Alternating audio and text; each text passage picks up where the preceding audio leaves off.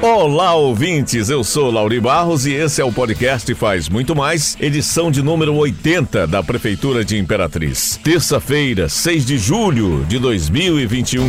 Eu sou Henrique Santos e juntos vamos trazer as principais notícias que foram destaque da Prefeitura de Imperatriz. Vamos começar falando sobre meio ambiente. Notícia, informação.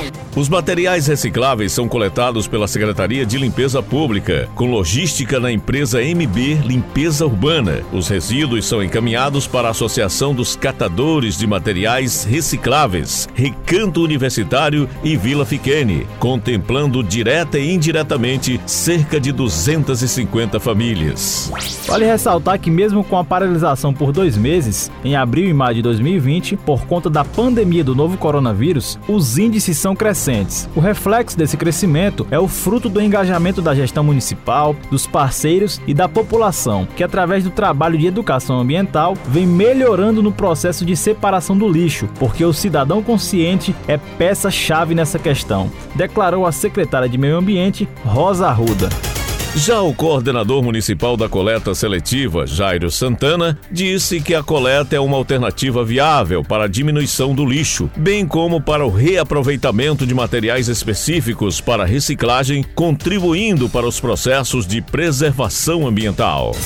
Trânsito. Mais de 50 abordagens a veículos foram feitas por agentes da CETRAN no primeiro dia da Operação Transporte Seguro, realizada em vários pontos estratégicos de ruas, avenidas e marginais da BR-010 em Imperatriz. O objetivo é verificar a condição de segurança e documentação de ônibus, táxis, mototáxis e vans de passageiros que circulam pelo perímetro urbano da cidade. O coordenador da operação, João Jerônimo, considera positivo o trabalho que resultou nesta primeira fase em sete carros retidos e levados para regularização no pátio da CETRAN. Ele ressaltou que a operação Transporte Seguro abrange toda a área limite do município de Imperatriz, com ações pontuais para verificar a legalidade dos veículos, dispositivos e condições condições de segurança. É importante lembrar que o transporte passageiro necessita de autorização necessária expedida pelo órgão de trânsito, visando a qualidade do veículo, segurança e conforto dos passageiros. E olha, gente, levantamento dos dados estatísticos da Covid-19 em 2021 evidencia que após o início da vacinação em janeiro deste ano, houve redução nas internações de pacientes com as formas graves da doença. É importante ressaltar que das 123.856 doses aplicadas pelo município, apenas 23.794 já tomaram também a segunda dose. O número de pessoas com esquema de vacinação completo deve aumentar nas próximas semanas, quando chegará o período de aplicação de reforço da AstraZeneca para os grupos que completam 90 dias de vacinados com a primeira dose.